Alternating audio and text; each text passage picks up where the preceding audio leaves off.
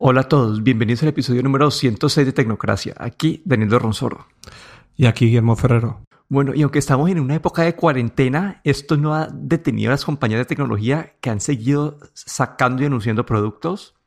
Esta semana vamos a enfocar específicamente en la parte de audífonos y laptops, ya que han habido muchos anuncios en estas áreas. Entonces quería empezar primero por la parte de audífonos y voy a empezar por el que más me llamó la atención de todos, los Pixel Buds.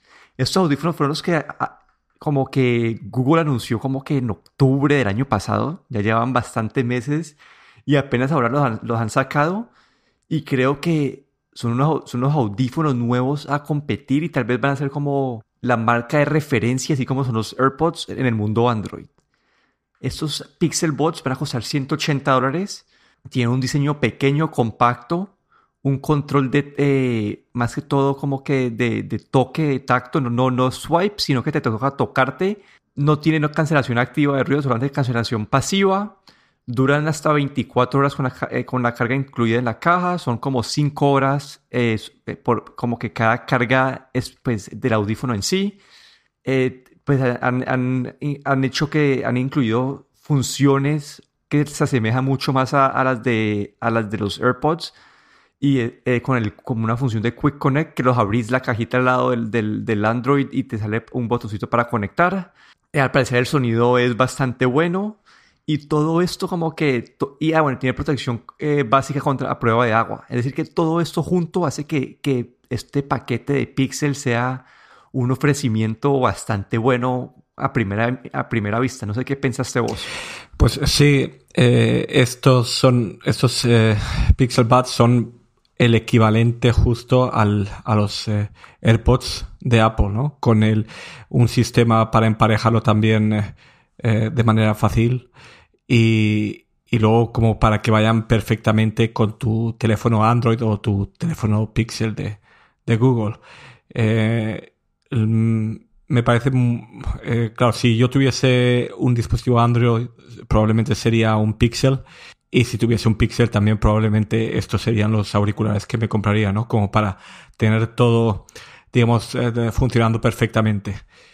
Y la verdad, pues eh, el tamaño también, la caja, un tamaño pequeño, muy parecido a los AirPods, que te caben también en el pequeño, un pequeño bolsillo. La verdad es que eh, me pareció muy interesante y a un precio, pues digamos, razonable, ¿no? Que es este, estos 179 dólares creo que es un estándar, ¿no? Para este tipo de, de audífonos. Sí, ahí hay un par de comentarios que quería hacer al respecto. Como que mucha gente está comentando, quejándose de que no tiene cancelación activa de ruido, pero por este precio yo no, yo no esperaría que tuviera cancelación activa de ruido. Es la primera, la primera cosa. Ya en cuanto a mi, a mi gusto personal, hay, hay tres cosas que, que, me, que consideraría al momento de comprar estos. Uno es, dicen que la, vida de batería no es la mejor de todas, aunque ellos nombran 5 horas, dicen que en realidad son más como 3 horas y media, 4 horas. Esa es una parte. La otra es que después de con los AirPods Pro comparado con los AirPods normales, donde el control de, de los AirPods normales era como que era, era de tacto, como tenías que golpearte para, para poder hacer, hacer, los controles. Creo que en estos Pixel es igual, toca hacerlos con, con varios tabs que se controlan y no es la mejor experiencia. Y la otra parte que, y bueno, y después hay una, para colocárselo tienen como que un, un ganchito ahí que te ayuda a que sea más estable el audífono y que sea aún mejor para, para hacer ejercicio, pero yo creo que es algo que, que va a depender de oreja a oreja, entonces para unas orejas puede ser un poco incómodo. Entonces, no sé, como que siento que es un buen paquete, y, pero hay detalles como, como este que te dije del ganchito que toca asegurarse que para tu oreja sea algo cómodo, porque uno no quiere comprar audífonos que, que a la media hora de utilizarlos estés como que, que, te está molestando la oreja. Sí, yo creo que lo que aquí están vendiendo más que nada es esa integración hardware-software de la que Apple es tan conocida y, y, y, Google quiere aquí hacer lo mismo, ¿no? Si, si ves, eh, yo creo que esto va a ser lo que más va a hacer que se venda. Tal vez, eh, a lo mejor desde el punto de vista de hardware, como bien dices, ese, ese enganche, ese pequeño rabito que tiene, pues a lo mejor no es de lo más cómodo, no habría que probarlo, pero esa integración con esa fácil conexión, ese indicador que te sale igual que con los AirPods, esa cuando abres la cajita y todo, es, yo creo que es, es algo que, que lo, en el iPhone ya estamos, ya, ya lo tenemos y que, y que en Android pues hacía falta algo así, ¿no? Que, que funcione, digamos, tan bien. Sí, y en cuanto a Microsoft, ellos anunciaron los Surface Earbuds. Estos fueron eh, unos audífonos también parecidos a los, a los de Pixel. Estos son un poco más grandes y tienen, tienen una superficie de control mucho más, como más amplia. Y es decir, que uno puede utilizar gestos en la superficie de, del audífono para controlarlos. Esto como que esta, pues, eso es un diferenciador bueno, puede que sea mucho más cómodo utilizarlos. En cuanto a calidad de sonido, todavía no podemos decir mucho, pero, pero sí, la, otra diferencia es que dicen que duran como, como que 8 horas por cada, pues por carga, es decir, que tiene una mejor eh, vida de batería, pero van a costar 200 dólares. Y no tiene cancelación activa de ruido. Entonces, aquí, esos Surface Earbuds tienen algunas funciones interesantes como la del control de tacto, pero su tamaño, que son mucho más grandes y menos, y la cajita, la cajita cargadora es menos portable o portátil en, ese, en ese caso. Y dado que son 20 dólares más caros que los Pixel Bots y 50 dólares más caros que los Galaxy, Galaxy Bots Plus, no sé qué tan recomendables vayan a poder ser esos. Toca esperar las reseñas para ver si tiene una calidad de sonido que en verdad justifiquen este precio. Sí, estos earbuds fueron anunciados en octubre y en aquel tiempo eh, que ah, mencionaron que el precio iba a ser 249 dólares. Y, y claro, las cosas han cambiado, ¿no? Estamos en, en mayo, ahora el, se, van a se van a poner a la venta el 12 de mayo y han cambiado mucho las cosas, ¿no? Ya, digamos que todas las marcas tienen sus, sus auriculares eh, inalámbricos y creo que aquí se tuvieron que, tuvieron que dar un paso atrás, bajar el precio a 199 dólares, pero todavía eh, como hemos hablado de los eh, Pixel Buds a 179 dólares, eh, tenemos Jabra por 179, EcoBuds 129, me parece que, que, es un precio un poco excesivo para, para unos audífonos que no tienen cancelación de sonido activa, como dices. Y Microsoft intenta vender estos auriculares como por la integración que tienen con el Office, ¿no? Que ya mostraron en, en octubre, ¿no? Para dictado en el Office y, y ah, algunas otras eh, cosas, pero honestamente eh, yo creo que, que, todavía están demasiado caros y no ofrecen no ofrecen mucho que, que, no puedas conseguir por un precio más barato. Así es que no, yo veo que se, se van a tener, supongo que este es el precio de salida que a las, a las dos o tres semanas ya van a estar, ya van a bajar de precio a 179, porque no creo que, que puedan mantener este precio. Y la verdad es que habrá que ver si, si realmente tienen algo especial que, que, que te haría pagar más por ellos. Sí, y en comparación a los earbuds, Microsoft también anunció la segunda versión de sus headphones, los que, los que son como que de, de balaca, los que van por encima de la cabeza. Y acá sí hay una noticia más buena, como que estos audífonos costaban 350 dólares en, la, en el modelo anterior y ahora cuestan 250 dólares. Y estos sí están como que en este nivel, como que si ese, ese nivel de audífonos que se comparan con los Bose, con los Sony, esos famosos, los WX, como que mil algo, que es un nombre complicado de pronunciar. Y eso es, usualmente cuesta como que 300 a 350 dólares. Es decir, que este, este, estos audífonos por 150 dólares, con cancelación activa de ruido, una mejor eh, duración de batería, hacen que estos, este, esta versión de los audífonos de, de Microsoft sí sean mucho más atractivos. Sí, aquí la verdad es que ya esta ya es la segunda versión ¿no? de, estos Surface Headphones. Y los primeros ya tuvieron muy buenas críticas. Y con estos segundos pues con una batería mejorada, una bajada de 100 dólares, la verdad es que son muy competitivos y, y bueno, han actualizado también el Bluetooth a Bluetooth 5.0 y, y, también eh, pues eh, tengo entendido que también tienen como una cancelación especial para voces, sobre todo, por, por sobre todo ahora que trabajamos en, en home office eh, y para, para, eliminar un poco ese, ese gente que puede que haya en casa mientras estás trabajando. La verdad es que lo, son muy competitivos, también tienen esta integración con Office que, que tienen los, los, los earbuds. Y, y esto sí que es algo que yo recomendaría, ¿no? Sobre todo por las críticas que, tan buenas que habíamos que yo leí en, para Surface Headphones la primera versión y este review eh, pues con ese precio con una una baterías de, de extendidas que de 15 horas en el modelo anterior a 20 horas en este modelo con la cancelación de sonido activada la verdad es que son ideales para para trabajar desde casa y para escuchar también música la verdad es que me parece una muy buena opción Sí, para los que no conocen la versión, la primera versión, estos tenían una ruedita con la que uno podía controlar el nivel de cancelación de ruido. Es decir, que esta es la función que los diferencia de la competencia. Y la gente lo que dicen es que bueno, digamos, si uno está en una oficina y quieres bloquear la mayoría del ruido, pero si un, colaborador, un, compañero de trabajo se te acerca y no, no, no, para que no se tengan que gritar para que para atención, sino que te puedan decir algo y uno lo escuche, te, da un poquito más de flexibilidad. Y por último, acá en la, parte de audífonos, Sony anunció unos audífonos Sony Earbuds WFSP800N, que son los que se llama, ellos tenían antes una versión 700 y la versión 1000. La versión 1000 es lo que, la súper recomendada, que es como que el estándar de calidad de sonido en, en, en, los, en los audífonos, en los, en los earbuds, en los pequeños, y los 700 que en verdad no tenían reseñas tan buenas. Esos también van a costar 200 dólares. Su diferenciador contra los Pixel Bots, contra los Surface Bots y todos esos que tienen una, un nivel de resistencia de agua un poquito mayor. Pero una vez más, creo que va a depender mucho de las reseñas aquí.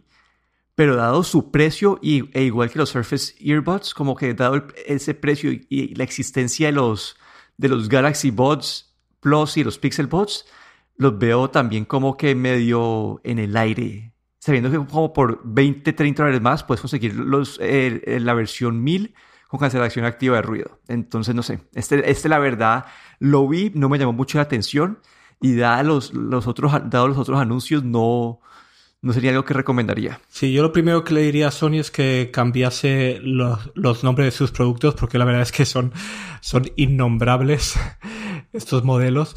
Y, y estos, eh, nuevos eh, auriculares WFSP 800N.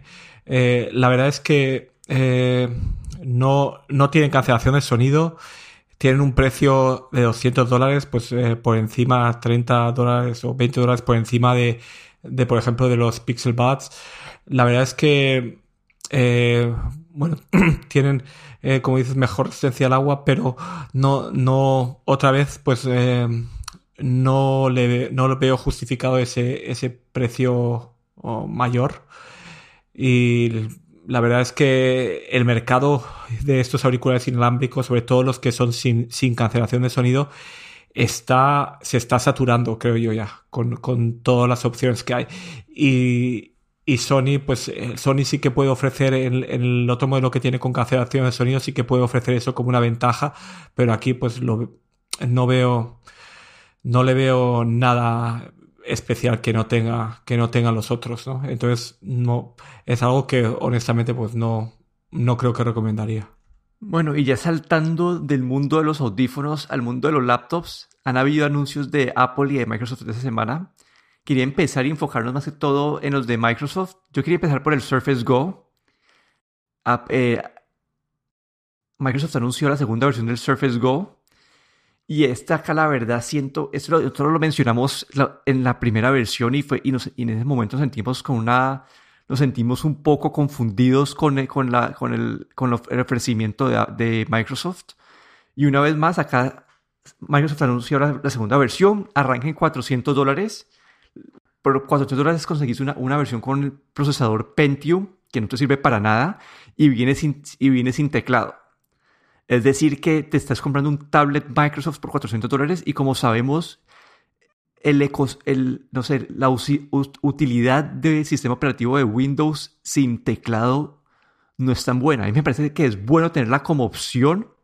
Como que me parece uno poder, bueno, que sea bueno uno poder coger tus, eh, tu Surface Pro y quitarle el teclado y utilizarlo como tablet, pero no que vendan solamente el Surface como tablet y que uno lo pueda convertir en un, en un laptop. Entonces, estás pagando 400 dólares por, esta versión básica sin nada. Y si ya quieres como que tenga teclado, entonces son o como 150 dólares más, entonces ya son 550. Y si quieres un procesador decente, ya son 750 dólares, te empieza a costar este, este, este computador. Y ahí ya empiezan a entrar en el, en el, en el, en el área del Surface Pro X, en el, área del Surface Pro.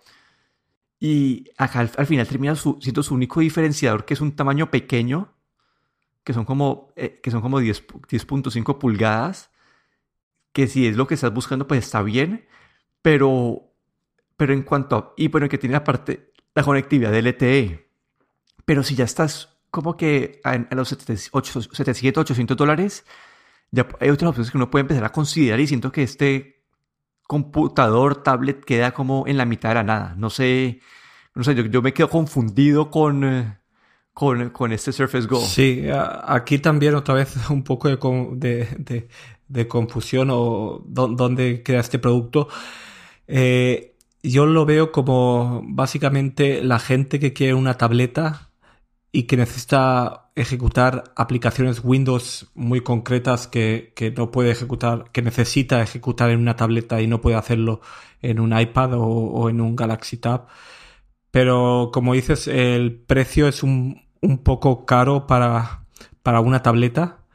Y luego, claro, en, la versión básica, luego a medida que vas añadiendo teclado y todo y, procesador, pues va subiendo, pero ahí ya te vas hacia el precio de, de, claro, de un, de un iPad Pro, por ejemplo, o, ya un laptop o, o algo, o, un, una, eh, algo más potente, ¿no? Entonces, lo veo un poco, sí, un poco confundido, porque también como tableta eh, ya sabemos que Windows no ha sido, Windows 10 no es, no es un, sistema operativo muy bueno para tabletas. Y, y, yo lo que, claro, este producto sale ahora, pero lo que estoy esperando es para ver cuando este Windows 10X eh, que va a salir, que va a estar más enfocado a, a, tabletas, pues ahí a lo mejor cuando, cuando este sistema operativo salga, ¿no? A lo mejor eh, le da más sentido a, este tipo de, producto, pero bueno, de momento lo, veo un poco confundido en un espacio que quiere ser algo, pero que no puede. Quiero y no puedo. Sí, mira, acá, acá lo vi, 860 dólares te cuesta en la versión LTE con el procesador decente y con, con un teclado. Es decir, que ya, no sé, siento que ya entra un... a, otro, a otro nivel que, no sé, siento que esta otra es un espacio raro. La única forma de recomendar esto es, eh, es diciendo que es, que es para alguien que quiera la portabilidad. Si tú, si tú, si quieres poder correr Windows en un, en un, en un aparato que sea muy portátil, entonces ahí obviamente dado, pues, las consecuencias o, o los trade-offs que hay al momento de utilizar pues, un computador tan portátil, si, si no está bien con eso, entonces creo que es, este es tu, tu computador en ese caso. Pero si, pero, pero si no estás dispuesto a, hacer estos trade-offs, como que hay mejores opciones por, por un precio parecido. Listo. Y el otro anuncio de Microsoft fue el Surface Book 3. Este es el, este es el laptop de ellos que, que también es un híbrido, que puedes quitarle la pantalla al teclado, que tiene ese hinge como, como un poquito raro. Y lo han actualizado para que tenga, para que tenga eh, tarjetas, de, tarjetas de, video nuevas, los procesadores más nuevos. Y no sé, como que este es un computador que dólar por dólar está, lo, o no sé si lo hacen a propósito o, o, es muy parecido, pero si uno es un spec de igualito al de un MacBook Pro, cuestan, cuestan lo mismo. La diferencia es que este es un híbrido que le puedes quitar la pantalla al teclado y que, y que corre Windows. Pero spec por spec, es, este es muy parecido al, en precio a un MacBook Pro. Aquí el diseño no lo han cambiado y las consecuencias que vienen en su diseño es que cuando lo cerrás, este, el, ¿cómo se dice? La bisagra no cierra del todo como que para, para la, forma que ellos hicieron para que esto pudiera ser este híbrido y que se mantenga estable es con una bisagra un poquito grande. Y la otra es que dicen que cuando uno está escribiendo como en las piernas, al tener la, esta pantalla tan pesada, como que hace un poquito de, se mueve un poquito. Es decir, que no, es la mejor experiencia de, de escribir encima de, de, en una superficie que no es completamente estable. pero es, un, es uno de los laptops más poderosos que hay en el mercado. Eh, te da la, versatilidad de quitarle la pantalla, es decir, que es una opción interesante. No sé qué pensaste vos del Surface Book 3.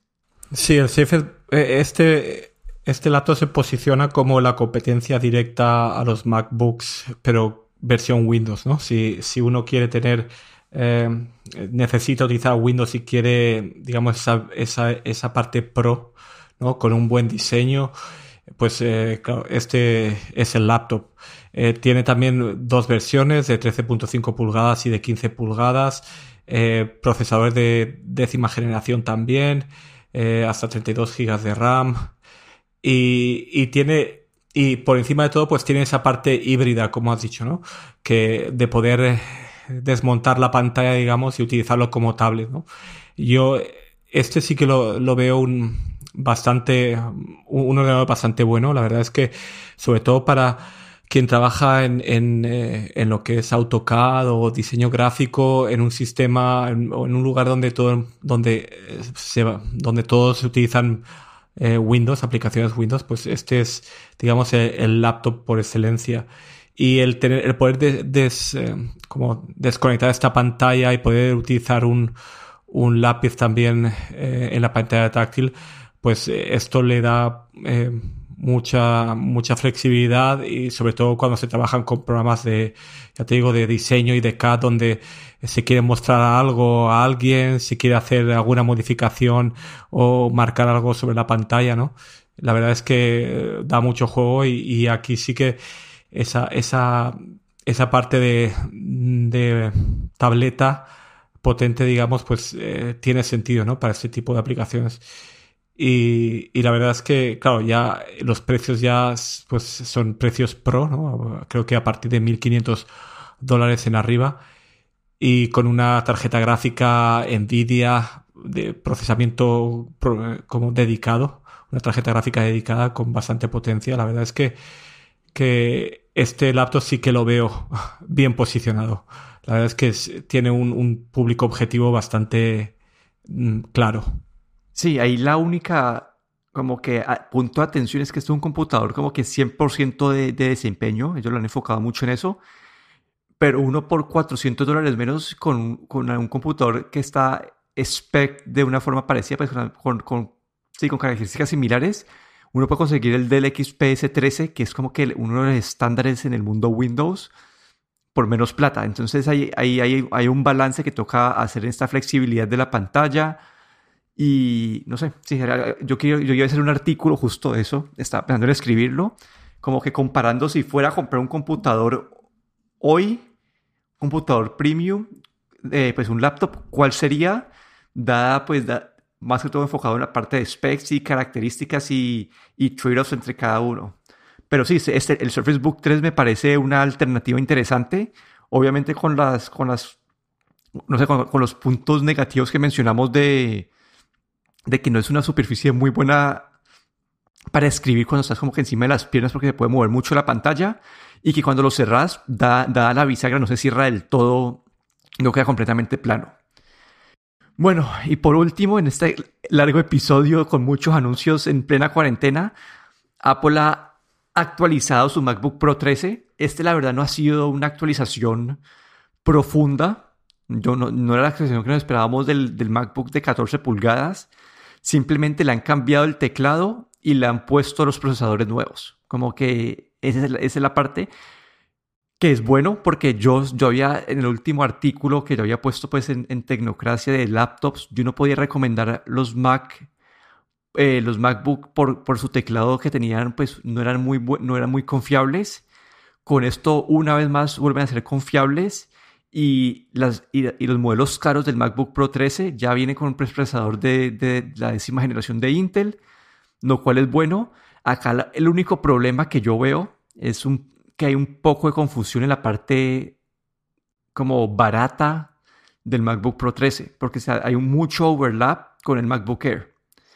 Como que, lo, no sé, como que ahí es una parte donde al final lo que yo me puse a hacer las comparaciones y al final la diferencia entre el MacBook Air más costoso y los MacBook Pro 13 más baratos es que el MacBook Pro te da, con los procesadores un poquito más viejos, te da un poquito más de, desempeño de, de varias, de varios cores, no, de, no sé, multi, sí, multicore, te da un poquito más de desempeño en ese sentido, pero, pero, pero como que ya, esa es la única diferencia. Y que pues el MacBook Air, por, pues por un, poquito más de desempeño te da un, un, aparato más portátil. Entonces, no sé, siento que ahí en, la parte baja de la gama de precios del MacBook Pro 3 hay un poquito de confusión. Pero además de eso, ya por fin eliminaron de toda la línea de productos eh, el teclado el teclado mariposa. Sí, ahí eliminaron su teclado maldito, básicamente ya. Y la verdad es que mm, esta actualización me, me, ha decepcionado un poco. Eh, primero, como dices, pues no ha venido ese laptop de 14 pulgadas que pensábamos, es la misma pantalla que teníamos anteriormente. No han dado ningún salto ahí. Y luego la otra cosa es que los procesadores de décima generación solo están disponibles en la, en la gama alta de, este nuevo MacBook Pro. En, digamos, en, los dos eh, básicos tienen todavía eh, procesadores de octava generación, Intel Core i5, y solo es en la, digamos, en la gama más alta que tiene el, la décima generación de Intel Core i5 y la verdad es que eso nos ha dejado un poco confundidos, ¿no? Sobre todo porque las reviews que han salido a toda la gente que hacen reviews les han mandado el, el de gama alta, ¿no? El, el que lleva el, el, el, eh, Intel de décima generación, pero la, el nuevo MacBook Pro de 13 pulgadas empieza con una con un eh, con un eh, procesador Intel de octava generación. Y, claro, ahí, como dices, pues se confunde con el con el MacBook Air. Ahora, claro, la gama, la gama baja, digamos, básica, tiene también, viene también con este Touch Bar de dudosa utilidad. Y la verdad es que el teclado es lo que ya sabíamos que iba a pasar, pero nos ha dejado, o a mí me ha dejado un poco con un poco de mal sabor de boca por no haber aumentado una pulgada más la pantalla, que podrían haber hecho un un pequeño salto en el, en el diseño. Y, y, lo otro también por, por no por solo tener estos nuevos procesadores de décima generación en los, en los modelos más caros. No en, el, no, no en los modelos eh, sí que intermedio. Sí, ahí dicen que es algo en verdad de costo, como dicen que tener ese procesador de octava generación ahí les reduce bastante el costo. Y lo otro que dicen es que el de 14 pulgadas todavía está en camino, pero dicen que puede ser más para finales de este año o principios del próximo año. Entonces, eso puede ser una medida más de quitar o eliminar el procesador, eh, el teclado viejo de la gama de productos y poner, ofrecer procesadores nuevos. Como que yo creo que por eso fue que no es, no es un anuncio importante, sino que es más como un, un refresco de esos que, que deberían hacer en verdad cada seis meses en su línea de productos, sino que como dado el, el, MacBook de 16 pulgadas, la gente tenía expectativas diferentes. Pero sí, creo que una vez más acá ya hay un, un, MacBook Pro de 13 pulgadas que se puede recomendar. Y pues no sé, esto lo quiero ver más a detalle en mi artículo que quiero, que quiero hacer, comparando como con el mundo Windows, características y precio, cómo queda posicionado este, este, este, este laptop de, Apple. Bueno, eso es todo por el episodio número 106 de Tecnocracia. Aquí me despido. Daniel Dorronsoro en Twitter en arroba de Dorron. Y aquí Guillermo Ferrero en Twitter arroba galletero.